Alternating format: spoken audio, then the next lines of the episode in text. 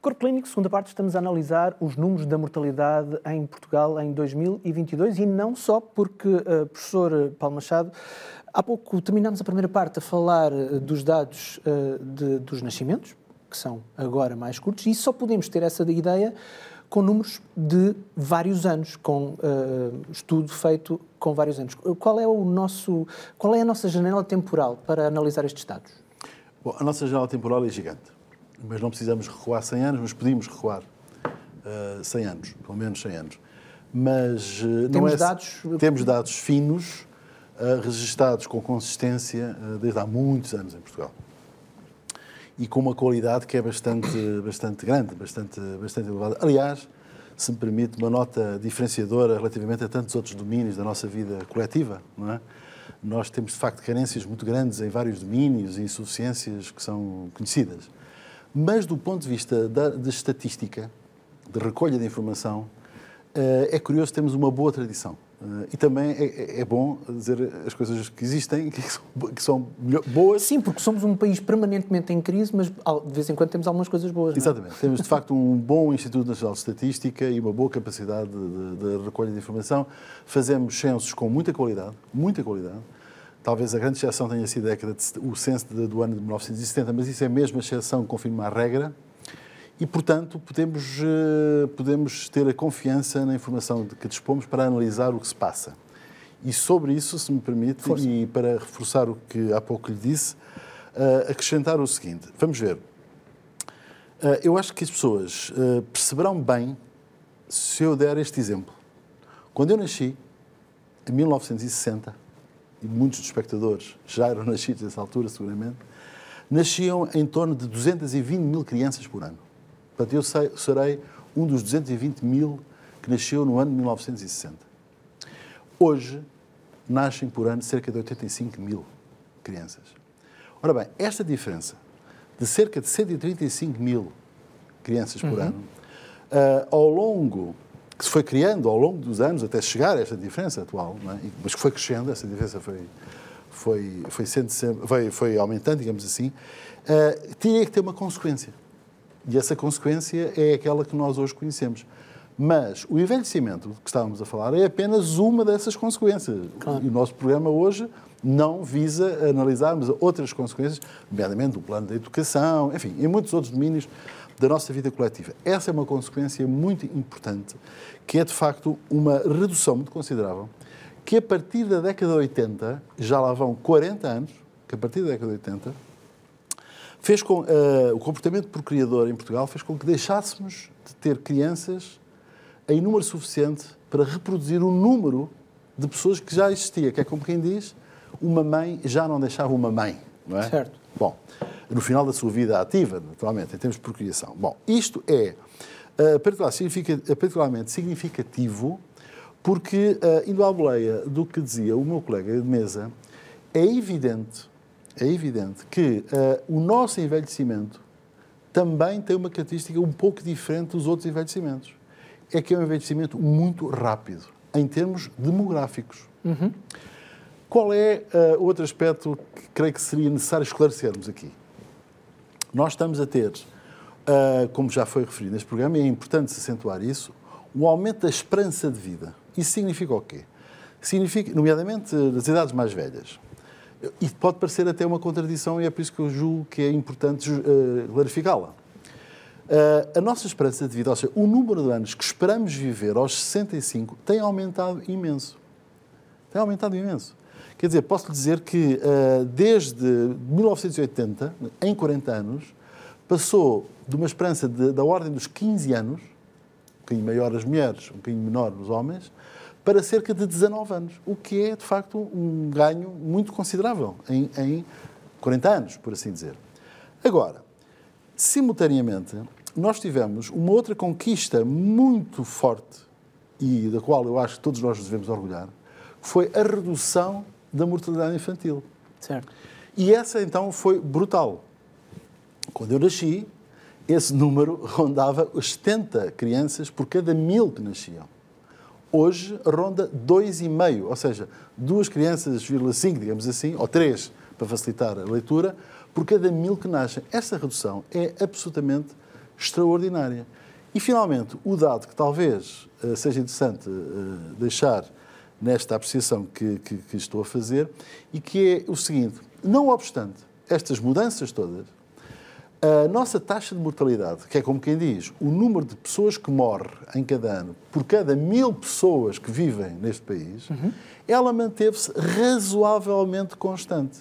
Então, como é que isso foi possível? Se nós vivemos mais tempo, como é que ela se manteve razoavelmente constante? Pois, justamente, manteve-se razoavelmente constante porque se nós desafetarmos algumas causas de morte, sobretudo em determinadas idades, não conseguimos resolver o problema da eternidade. E, portanto, com as pessoas mais velhas, como foi referido na primeira parte, uhum.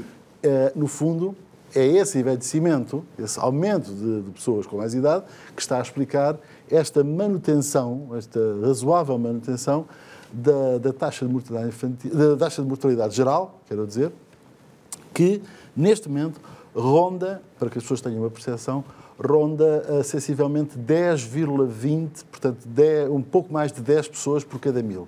Cada mil pessoas vivem no país, em cada ano morrem cerca de 10. Portanto, não estamos a morrer uh, tão, de forma tão diferente, ou em, em, termos de números, tão diferente quanto há quantas décadas, por exemplo? Em termos, em termos de, de taxa de bruta de mortalidade, que é o que estamos a falar, uh, pelo menos desde há 50 anos. Há 50 anos, pelo menos. Que mantemos um valor que ronda, que o valor mais baixo nestes 50 anos foi de 9,25 e o valor mais alto, que foi o ano passado, 12,7.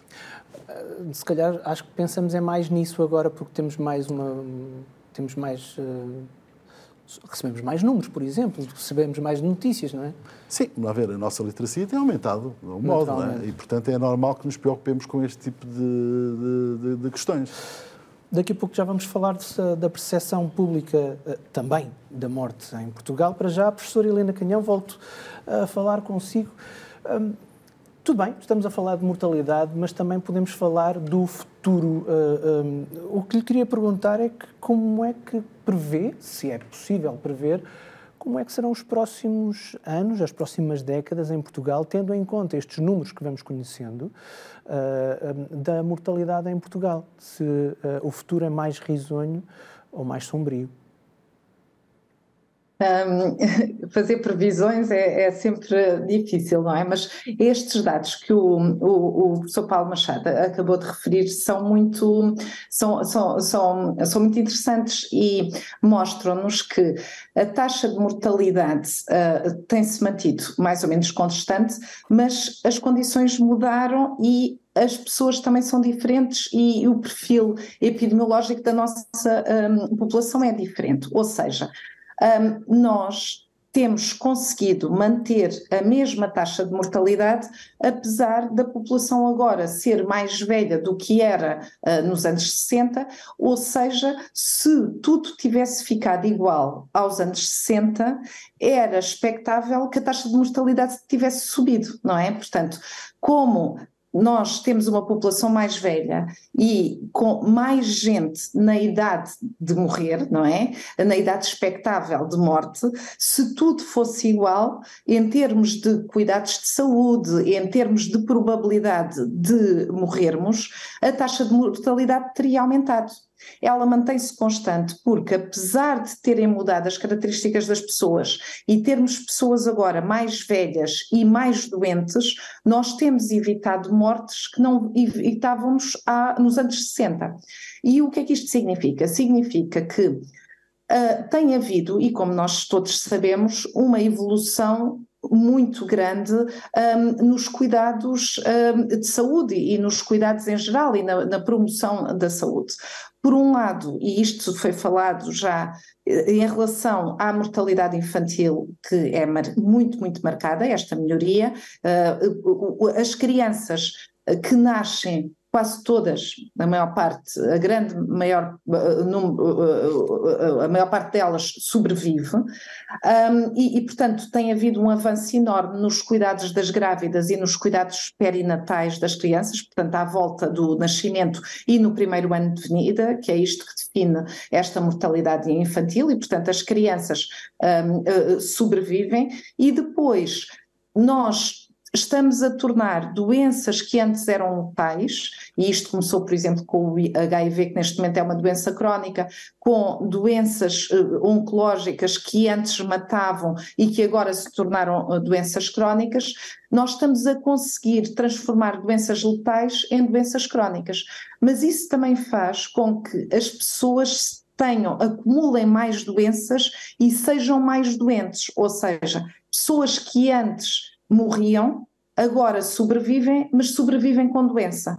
E isso traz-nos desafios muito grandes ao sistema de saúde, porque nós agora temos que tratar pessoas que são mais velhas e pessoas que são mais doentes durante mais tempo. E isso faz com que aumente imenso a despesa em saúde, a procura dos cuidados de saúde, porque temos cada vez mais pessoas doentes e menos pessoas saudáveis, ah, porque estamos a prolongar a vida. E isto pode fazer com que o sistema comece a ter uma inversão e não, não termos sistemas de saúde sustentáveis, nem termos profissionais de saúde em número suficiente, nem termos um, recursos económicos para tratar estas pessoas todas que estão a adoecer e que estão a ficar doentes.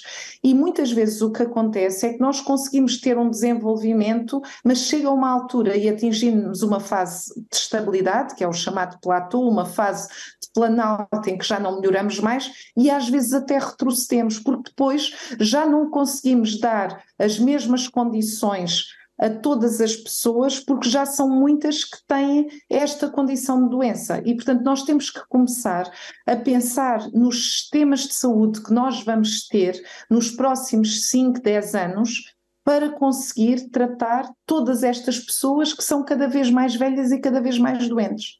Depois, há aqui também outro aspecto, e isto é um aspecto que tem mesmo a ver com o tipo de, de população que temos agora. Outro aspecto tem a ver com a percepção das pessoas um, em relação aos cuidados que devem ter. Nós temos cuidados infantis que são ótimos em Portugal, temos um plano de vacinação que funciona em Portugal e temos tido cuidados materno-infantis que são muito bons com pessoas que são assistidas no parto, durante a gravidez, de, de uma forma exemplar e por isso correm bem os partos, há muito menos paralisias infantis, muito menos morte.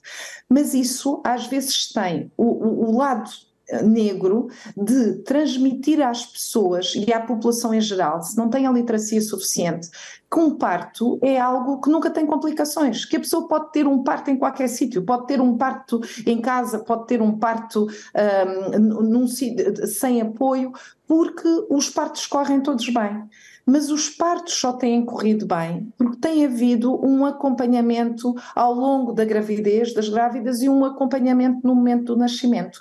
Se nós começarmos a ter partos em condições que tínhamos nos anos 60 e gravidezes com as condições que tínhamos nos anos 60, as pessoas voltam a ter problemas na gravidez e problema nas problemas nas crianças. Se deixarmos de vacinar as crianças como não se vacinavam quando não existiam todas as vacinas disponíveis, as crianças vão ter doenças que neste momento já não têm. E, portanto, às vezes esta confiança de um país que tem uma saúde que tem, uma, que tem pessoas saudáveis e que tu, corre tudo bem, pode levar a uma percepção que podemos tirar, eh, deixar de vacinar, podemos deixar de ter cuidados perinatais, porque isto tudo corre bem. E isso não é verdade. E, portanto, ter algum cuidado também na percepção das pessoas que tudo tu, tu, corre bem quando dá determinadas condições que se estão a oferecer, porque senão não corre bem. E só para acabar, que eu sei que me estou a alongar, só para chamar a outro aspecto que nós ainda não tocamos aqui deste,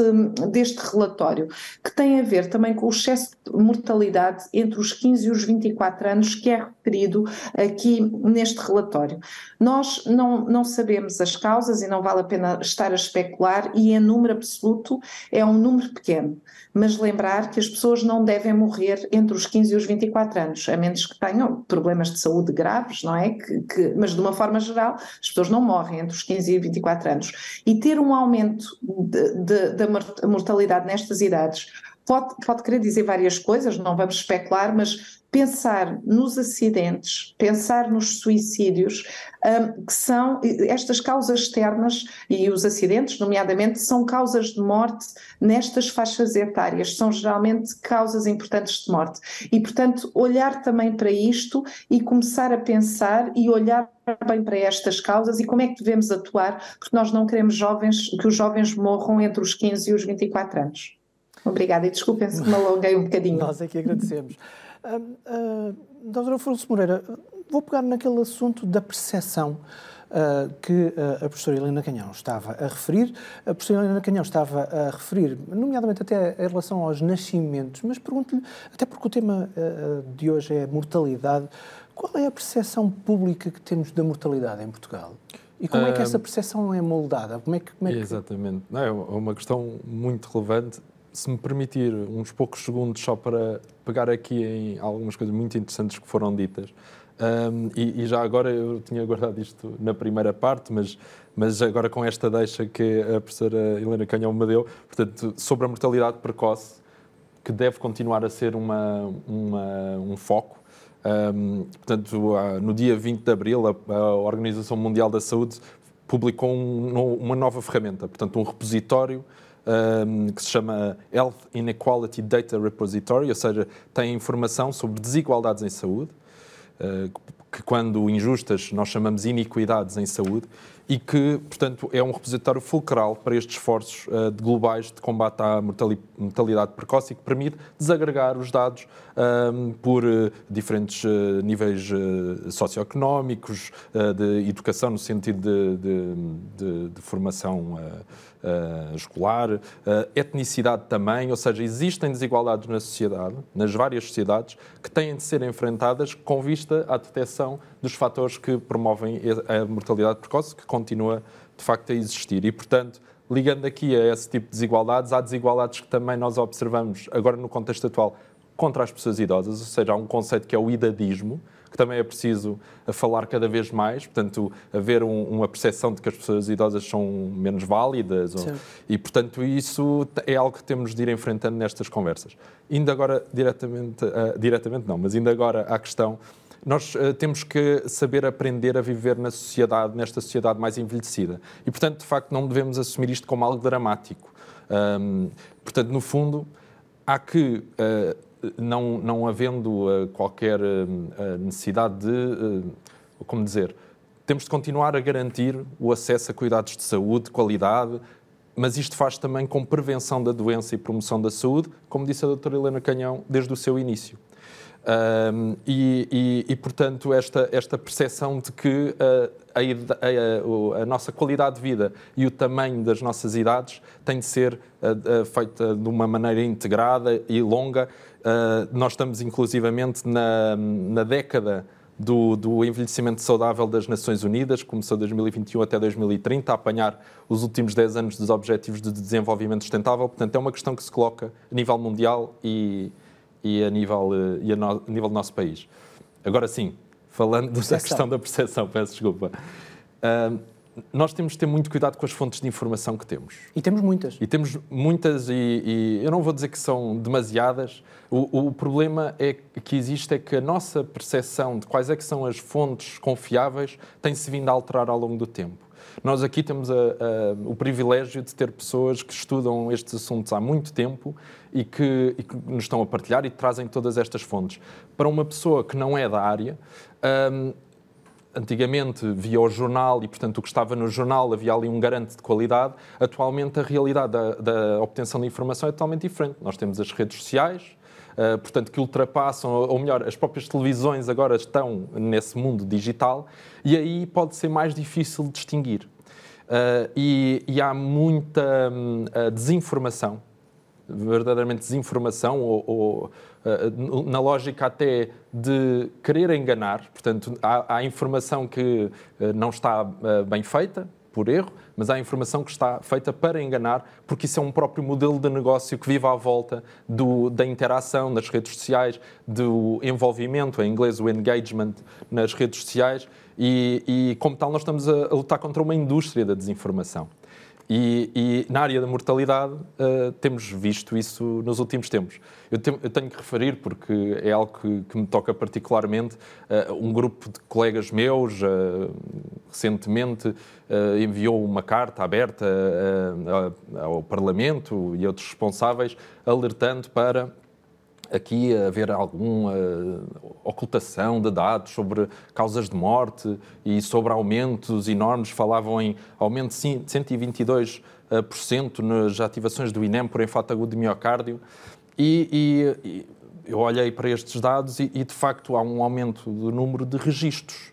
Portanto, há um acréscimo mais 73% de, de doentes registados. E isto é devido a ter-se implementado uh, neste, portanto, em 2021, eh, uma nova ferramenta que se chama iTeams, do INEM, eh, uma Tool for Emergency Alert, portanto tem um nome assim em inglês, mas o que importa é, uh, há uma quebra de série, portanto é, é completamente incorreto comparar dados antes de, da implementação deste sistema que melhora o registro e, portanto, vai aumentar certamente o número de, de ocorrências registadas. Isso nós observamos com qualquer outro sistema de informação que foi implementado e um exemplo muito claro disso é o Sistema Nacional de Vigilância Epidemiológica, a partir de 2015 a ter se tornado totalmente operacional, Uh, tivemos doenças uh, de notificação obrigatória, nomeadamente infecções sexualmente transmissíveis, a aumentar, mas isso não quer dizer que há uma epidemia que de tenham sífilis. aumentado mesmo. Claro. Ficaram foi registados. Estamos a conhecer melhor a realidade e isso é extremamente importante nos, nos dias atuais e nós temos de utilizar essas novas tecnologias